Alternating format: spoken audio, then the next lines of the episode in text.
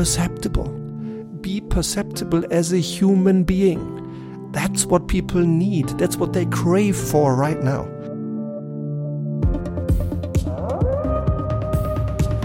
As long as performance is right, as long as the quarterly result is in the box, Stefan, the human being, a minor matter. At worst, even a disruptive factor. Does any of this sound familiar to you, Lightwolf? Well, then, I extend a particularly warm welcome to you today. Welcome to today's Lightwolf podcast entitled Be Perceptible, Lightwolf Learning February 2021. Now, why this title? I think this title, To Be Perceptible, in fact, has always had a certain level of relevance and actuality even long before COVID 19 hit the world. Already before this, in, in the 20 years before COVID, there were two fundamental trends that I think put the world upside down to an extent and that changed the way how people communicate, how people decide, and how people lead. The first one is decision density, the fact that over two decades, the number of uh, decisions that you as a Leitwolf, that you individually are taking per day has gone up fourfold. So you today are taking four times as many decisions every single day as the same you in the same role 20 years ago. And in parallel and unfortunately, but not surprisingly, the number of burnouts have more than tripled in the world already until March 2020. And I think what happened in the years since then, all the changes that would have happened otherwise simply got compacted and accelerated even exponentially. It's, um, it's a shame to read in studies that over the last 12 months, for instance, in some major groups, the number of psychological diseases and depression have gone up from 3% to as high as 18% in just 12 months. That's worrying. Yeah? So I think a lot of things happened during these last 12 months. Uh, and I think a lot of things just got compacted and accelerated exponentially. Now, what has stayed the same? In my view, the three fundamentals of leadership have stayed the same. What do people expect from you as a leader? No matter whether you're the youngest leader in the company who joined four weeks ago and is leading his first project, or whether you're a middle manager running a big department or an important category, or whether you're a C level, maybe even the CEO, the woman or the man who's running the whole company, no matter on which level you lead. I think three things have been fundamentally right in leadership all along. And that's what do others expect from you when you lead? They expect orientation, motivation, and connection. Orientation means People want to know what's the purpose? Why are we doing this? What's the vision? What's the objective? What's the strategy? What's the plan? What's the priority? What's your expectation of me, of your partner in this project? Orientation. People want motivation. Yeah? People expect that leaders understand and acknowledge that everyone coming to work in the morning has a certain of basic motivation anyway, because that's why they come to work in the first place. And then that every leader learns to be sensitive to the few things they often unintendedly and sometimes even unconsciously do that frustrates others, that demotivates others, like prolonging decisions or not taking any decisions or not being perceptible when people need you. And the third thing is, yes, really, you can motivate them. You can give them extra energy. So that's all around the second block, which is motivation. And the third one, I admit that this is one of my biggest three mistakes in my career is that I consistently and for way too long underestimated the need for people to feel connected, to feel connected to the purpose of the business, to themes around them, to people around them, to their boss, particularly to their boss, because the most important relationship you have is the one with yourself and the one with your boss. People want to feel connected. And I think now COVID 19 has changed one thing quite fundamentally, and that's the way how we connect with people. It enables, but also forces in many places, home office to be the new standard. And I think home office has implications. First, we should be aware that some people just find home office a misery. If you have two little kids at home who can't be schooled in school and you have to homeschool them, and at the same time you're a young leader leading maybe a category across three continents, life is tough. That's not fun to be in home office in such a circumstance. However, in other circumstances, when you can really concentrate on your work rather than on other obligations, when you really can concentrate on work, home office can have many advantages. So it's proven, in my view, that it can increase productivity. It can save time. Because meetings are often run a tiny bit more effectively, astonishingly. That's my observation uh, along the last 12 months. If prepared well, if uh, moderated well, if facilitated professionally, meetings tend to be slightly more productive. And my experience is, and my, my business experienced a drastic shift over the last 12 months. Yeah? In the 12 months to February 2020, 90% of our performance with clients on strategy work, on leadership, on change was performing live in front of the client in the same room. 90%. Now, in the 12 months to February 2021, not only has our business continued to grow, now 90% of our performance is virtual via Zoom, via Teams. So the business grows, but the business has switched from 90 10 to 10 90 in terms of live versus virtual. And it works. I have evidence, I have data on the same program run in three different groups in the same client that the virtual delivery was even a tiny bit better than the other two that scored really well when done face to face. Now, this way of connecting virtually, however, has consequences. I just, I just come off the phone call with my first ever boss.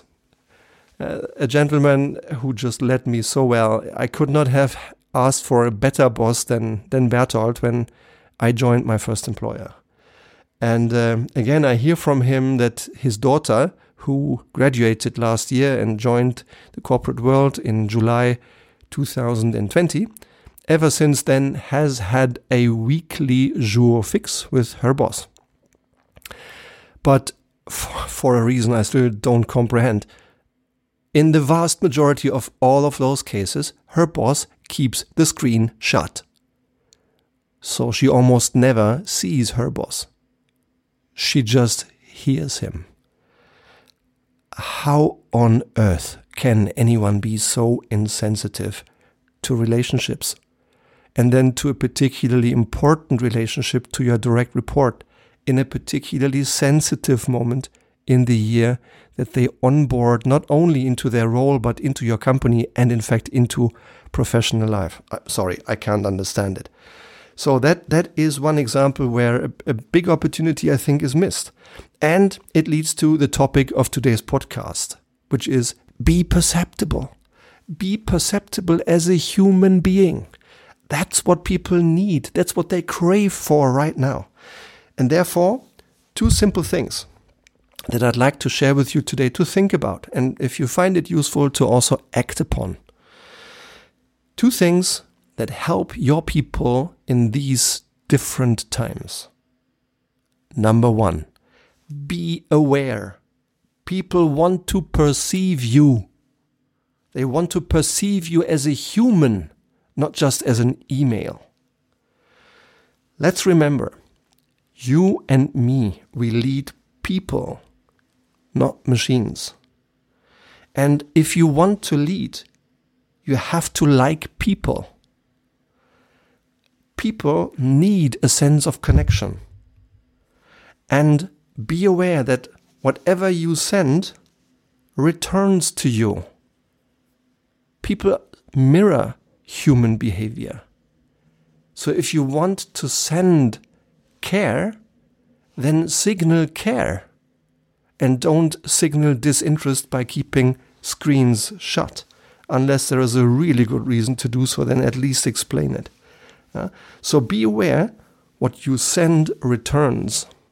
And when you want to give your people the feeling of connecting and help them remove the feeling of feeling isolated, then connect as a human. And if you have sometimes heard, particularly if you have recently heard any of the following statements, listen, this is what I've heard. Stefan, good leaders are already born with charisma. Or, Stefan, the absence of criticism is praise enough. Half jokingly, half serious. Or, don't think so much. Just do what I tell you. Full stop. From a young leader this morning on the phone. Or, I understand your situation. But you know, it's your problem, and your job is to solve the problem. Just go deliver your numbers. That's a statement that a man made to a man new in a role who has jumped in a, in a responsibility for a triple digit revenue in a global role. He tripled his responsibility. He is young in the role. And that's the text that he hears from his boss. I, I couldn't believe it. Or, it will only be really good if I do it myself. Unquote. If you have heard any of these sentences, which in my personal perception are not really consistently good leadership, to say the least, then think which of these sentences have you heard? Do they sound familiar? Which of these sentences triggered the most strongly felt reaction in you?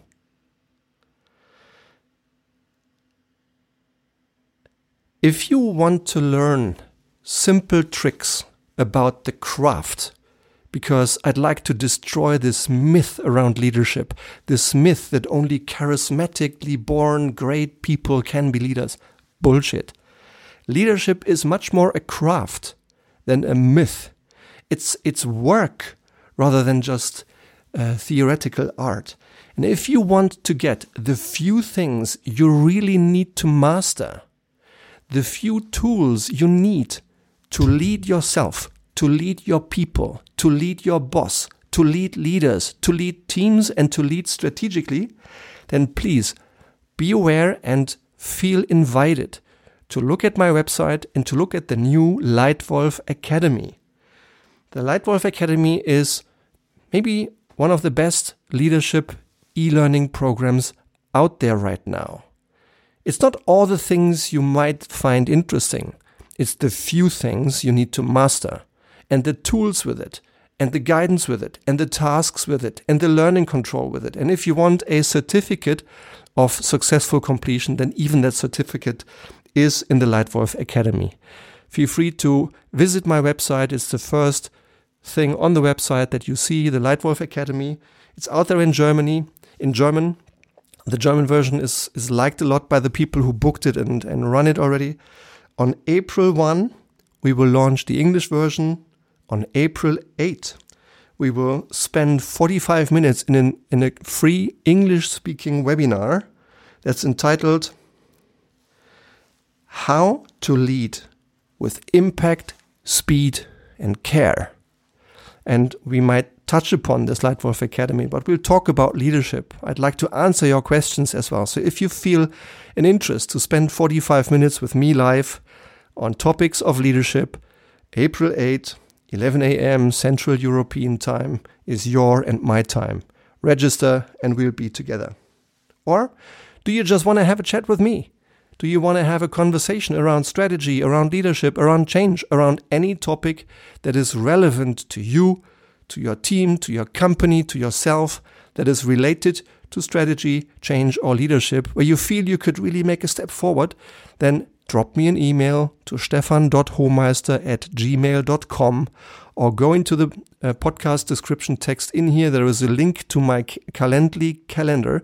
Book a time and we are on the phone and we might be able to start within just 30 minutes to solve your biggest business and organizational challenge on the phone. It would be my pleasure to be in touch with you. So, tip number one for how to be perceptible is be aware people want to perceive you. And tip number two, simply act to be personally perceptible. In those last few weeks, I came across many examples of great leadership, in my view, to help people connect with their leaders. And let me share them. The first one is from a wonderful woman, one of the best CEOs I have ever come across. She is joining a, a big bank, taking over the lead for the whole business. Uh, she is smart, she's passionate, she cares for business, she cares for success, and she cares for people. And guess what? The first thing she did, even before joining on her first day, she wrote a handwritten individual letter to all of her 600 people individually. Yes, she spent a few days on her desk writing these letters. But imagine what this personal note, handwritten, did to the people uh, who didn't expect anything like it and get such a wonderful signal and gesture from their new chief executive officer. Second example another chief executive running a 200 people organization who joined last year. He decided that within the first three weeks, he saw every single one of his 200 employees live, one on one, face to face, for a one to one conversation for 15 minutes. And he said, Yes, I, I invested a lot of time. But again, this was the best thing I've done in the entire onboarding to signal to people I'm interested in listening to you. I'm interested in each and every one of you. And I'm interested in each and every one of you in the same amount. You all get the same time from me. This really laid an, excellent basis for Christian to start his business, to start his business relationship in a new company that he is running.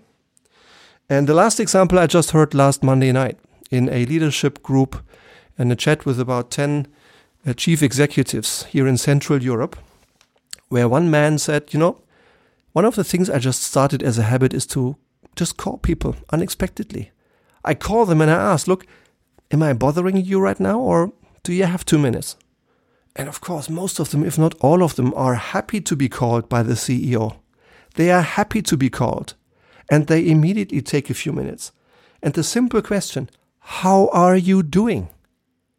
But articulated in a genuine way, in a way that signals I'm interested in hearing the answer, rather than just glossing over a small talk. This simple thing of calling people unexpectedly and expressing care is a third simple thing that each one of us here on the call and Last month, we were 10,000 people here in the Lightwolf community. Each and every one of us can do this. And if you have other ideas, how you are perceptible to others, or how you have seen others around you to be perceptible, please, please drop me an email. Let me know your tips. Connect with me on LinkedIn. Share it with the community because there are more and more people also connecting with us on LinkedIn. Let's make your learnings travel because I want this also to be a community. We've had months with 25,000 people here in the call in this podcast. I'd like you to learn from each other. I'd like me to learn from you. And if there is anything you can learn from my thoughts I'm sharing, I'd be delighted. Yeah? So that's the, the second tip for this month. Simply act to be personally perceptible. So, in a nutshell, overall, two tips this month. One, be aware. Your people want to perceive you. And two, simply act to be personally perceptible. So that brings us to the end, and I hope that this Lightwolf podcast today has contained one or the other little thought that makes you think, that makes you reflect, that makes you maybe even test something for the first time and and work even slightly stronger. Because my intent is to help you help yourself to become the best version of yourself to help people around you to become the best leaders they can possibly be. And if you like the way how I share my thoughts, then please feel invited to subscribe to this Lightwolf podcast.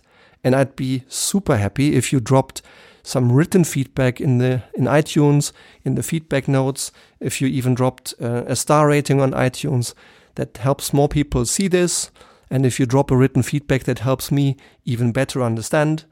If you want to join the Lightwolf Academy, there are more and more people joining. Go on my website, look at Lightwolf Academy. Feel free to book it. You can book it right there. And if you want, want to join the, the English version of our leadership conversation, all around leading with impact, speed, and care, the German webinar is on April 8. Um, the English webinar is on April 8, and the German webinar is on April 13. So, I hope you've enjoyed it. I thank you very much for your time and attention, and I already look forward to the next time you are my guest here in the Lightwolf podcast. Thank you, your Lightwolf Stefan.